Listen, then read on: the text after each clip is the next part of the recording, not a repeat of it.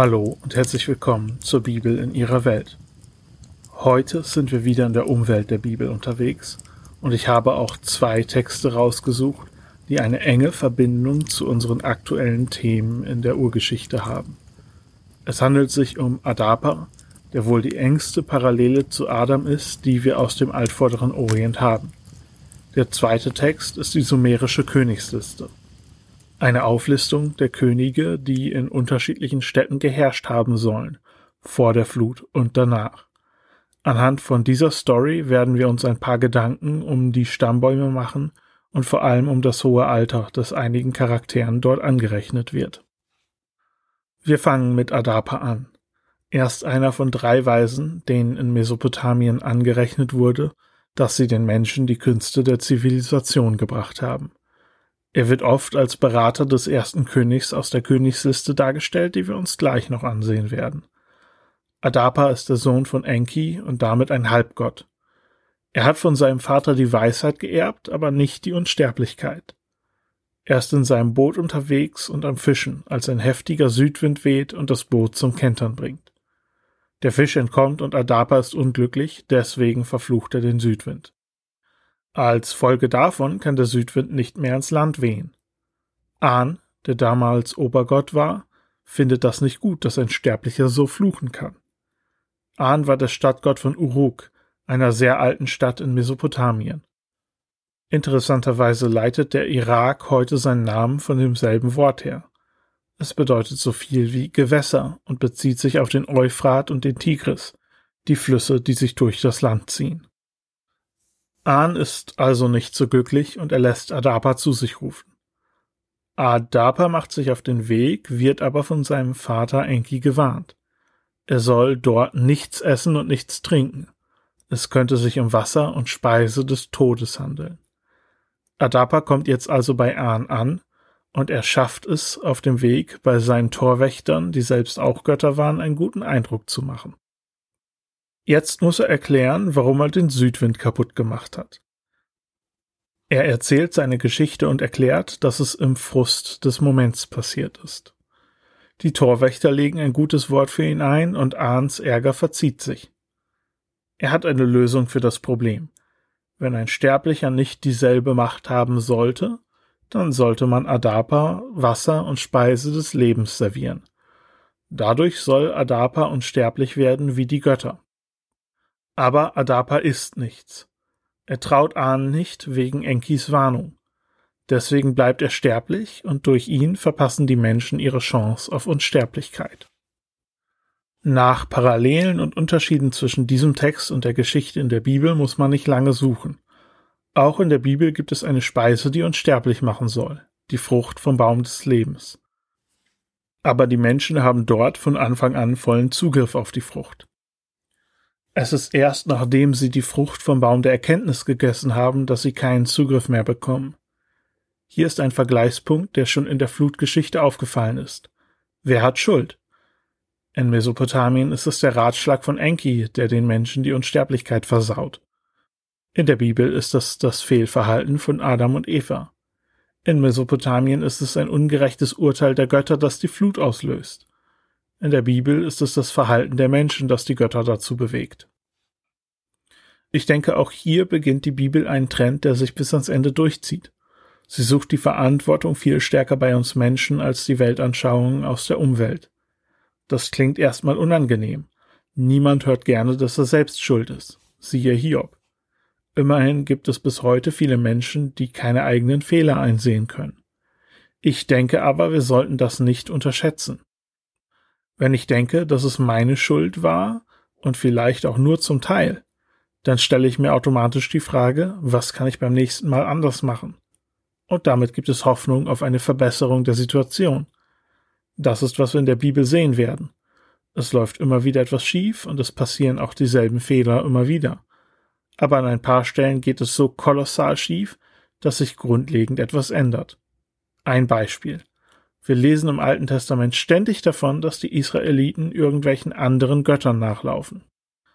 Dieses Verhalten endet damit, dass sie aus dem verheißenen Land rausgeschmissen werden. Nach diesem Exil, das für sie sehr traumatisch war, liest man in der ganzen Bibel nichts mehr davon, dass die Israeliten andere Götter anbeten. Ich kenne diese Perspektive nicht von anderen Religionen aus der Antike. Auf diese Art und Weise kann man eine unangenehme Aussage also auch echten Gewinn abbringen. Darüber hinaus kommt noch der theologische Punkt dahinter, den wir bei Enuma Elish schon angesprochen hatten.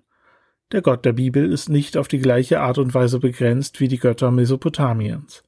Er ist allwissend und er macht nicht diese Art von Fehlern. Es bleiben also nur zwei Alternativen, wenn etwas schief geht. Entweder es ist das direkte Verschulden der Menschen oder das Chaos, das immer noch seinen Ausdruck findet.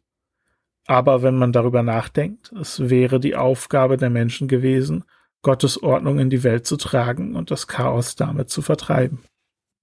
Ein zweiter Vergleichspunkt ist die Suche nach Unsterblichkeit. Die spielt tatsächlich in einigen mesopotamischen Stories eine Rolle. Andere davon werden wir uns auch noch ansehen. Die Story hier kann uns als Anhaltspunkt dienen, um sich die Geschichte in der Bibel nochmal genauer anzusehen.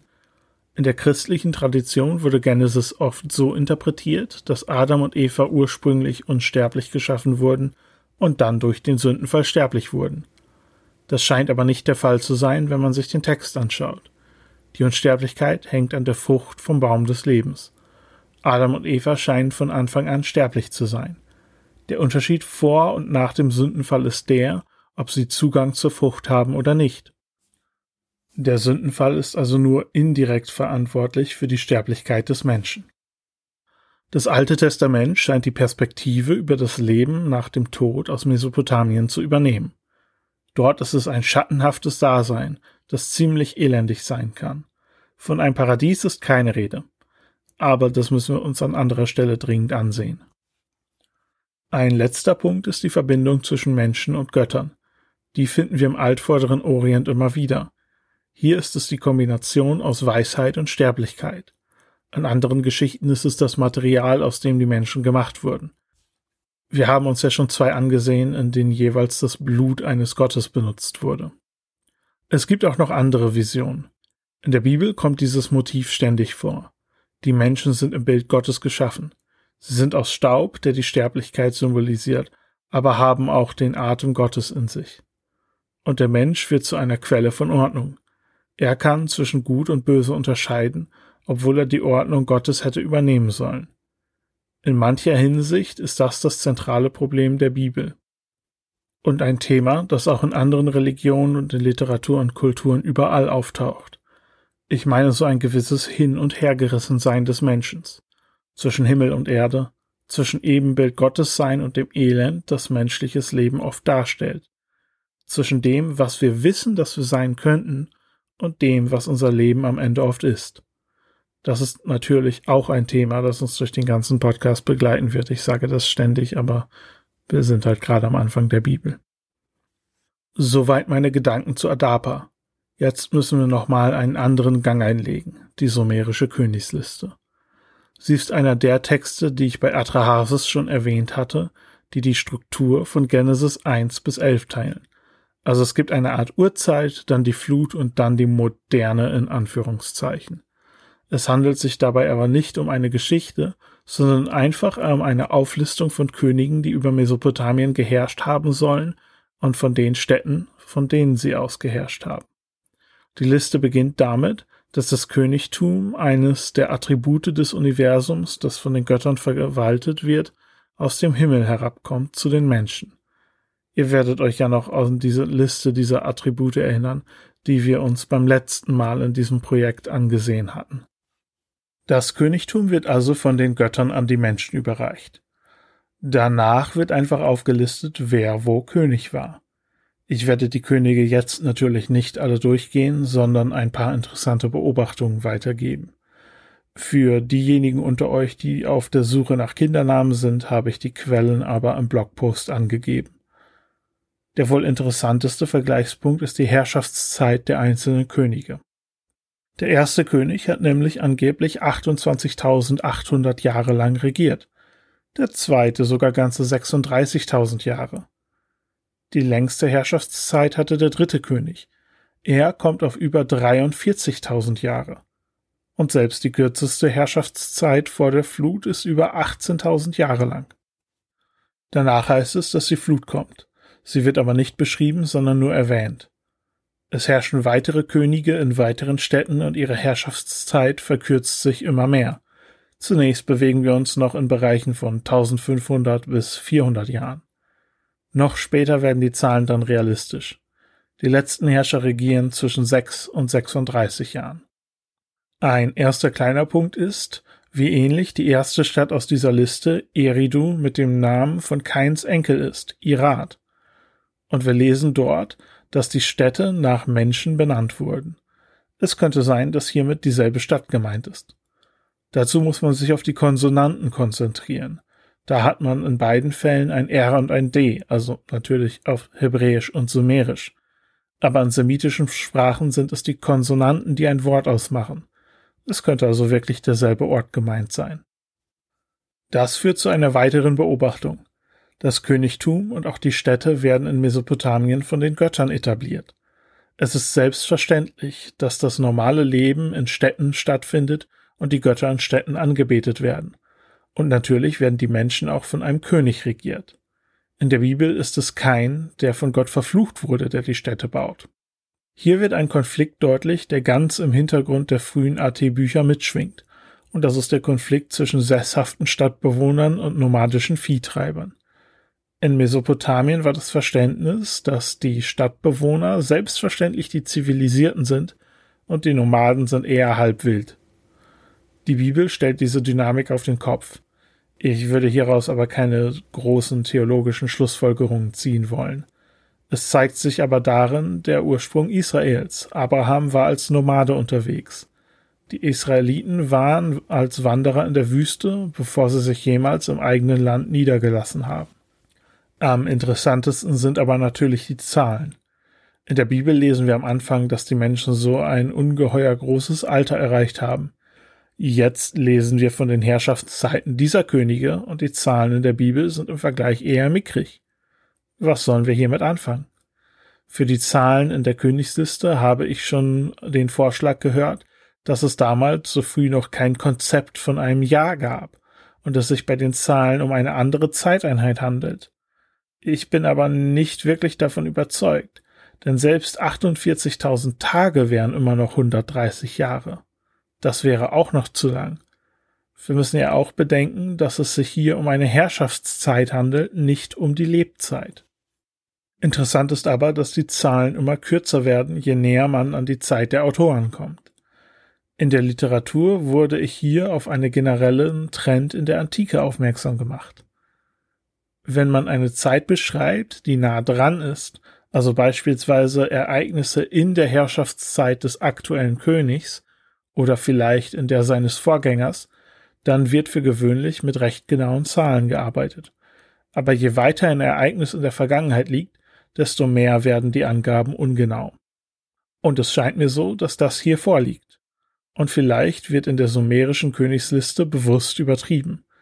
Man kriegt den Eindruck, dass die Menschen sich damals bewusst waren, dass es eine sehr lange Vorzeit gab und man hatte nur wenige Namen, um die zu füllen. Das wäre zumindest eine Erklärung, die mir sinnvoll erscheint. Ich muss aber auch betonen, dass wir, soweit ich es bisher mitgekriegt habe, einfach nicht immer wissen, was wir mit Zahlen in der Antike anfangen sollen. Sie sind oft einfach verwirrend. Dieses Phänomen wird uns auch noch oft begegnen. Könnte das heißen, dass auch in der Bibel übertrieben wird? Ich werde hier keine komplette Interpretation von den Stammbäumen weitergeben, hier geht es eher darum, was wir aus der Königsliste lernen können. Im Hauptprojekt werde ich dann über die Stammbäume und ihre Bedeutung reden. Ich denke, sie haben eine klare Botschaft, die sich auch deutlich herauslesen lässt. Aber das zeige ich euch, wenn wir am Ende von Genesis 1 bis 11 angekommen sind. Jetzt also nur die Frage, könnte es sein, dass die Bibel auf dieselbe Art und Weise übertreibt und die Zeit streckt? Ich denke, dass das möglich ist. Je nachdem, aus welcher theologischen Tradition und aus welchem kirchlichen Hintergrund man kommt, hat man mit der Aussage vielleicht Probleme. Bedeutet das nicht, dass die Bibel sich irrt oder sogar lügt? Ich kann gut verstehen, dass man da Einspruch erheben will. Aber ich glaube nicht, dass wir das hier sagen müssen. Die Frage, die wir uns stellen müssen, ist folgende. Ist eine Übertreibung eine Lüge, wenn jeder weiß, dass es eine Übertreibung ist? Ich denke nicht. Es besteht ja keine Absicht, den anderen hinters Licht zu führen. Wenn es damals üblich war, bei Geschichten dieser Art ungenaue Zeitangaben zu machen, dann handelt es sich hier nicht um Betrug. Auch wenn wir das heute anders sehen. Die Bibel ist ja nicht an uns geschrieben, obwohl ich sagen würde, dass sie auch für uns geschrieben wurde aber sie ist adressiert an die Leser aus der Antike, und deswegen müssen wir sie nach antiken Maßstäben beurteilen. Also, ich denke, dass es sich bei den Jahreszahlen um Übertreibungen oder diese Art von Ungenauigkeiten handeln könnte. Ich bin aber auch sicher, dass es noch viel mehr dazu zu sagen gibt. Im Hauptprojekt dann. Noch ein letztes Wort, dann bin ich durch für heute. Wegen solchen Überlegungen glaube ich auch, dass es eine schlechte Idee ist, einfach die Zahlen in der Bibel zu nehmen und sie zusammenzurechnen, um herauszufinden, wann was genau passiert ist. Oft wird das in biblischer Chronologie gemacht. Es heißt zum Beispiel bei der Einweihung des Tempels, dass er 480 Jahre nach dem Auszug der Israeliten aus Ägypten passiert ist. Diese Angabe ist oft sehr wichtig in biblischer Chronologie. Aber ich denke, dass es sich hier um genau diese Form von Ungenauigkeit handelt, über die ich schon gesprochen habe. In der nächsten Folge werfen wir einen Blick auf die Stammbäume in Genesis 4 und 5. Da werde ich das Thema noch etwas vertiefen. Wenn wir an einem Punkt angekommen sind, wo man sich mal richtig Gedanken über die historische Einordnung machen kann, werde ich dazu noch mehr sagen. Das wird bei Abraham der Fall sein. Für heute war es das erstmal im Programm. Beim nächsten Mal machen wir weiter mit den Brüdern Kain und Abel. Ich muss hier nochmal daran erinnern, dass wir ab jetzt leider nur noch eine Folge im Monat schaffen. Ihr hört mich also erst Anfang Mai wieder. Aber ich habe die Hoffnung, dass ich dieses Jahr noch zu einer Folge alle zwei Wochen zurückkehren kann. Ich bedanke mich mal wieder fürs Zuhören. Wenn dir der Podcast gefällt, bin ich dankbar für eine gute Bewertung oder wenn du ihn weiterempfiehlst. Bis zum nächsten Mal.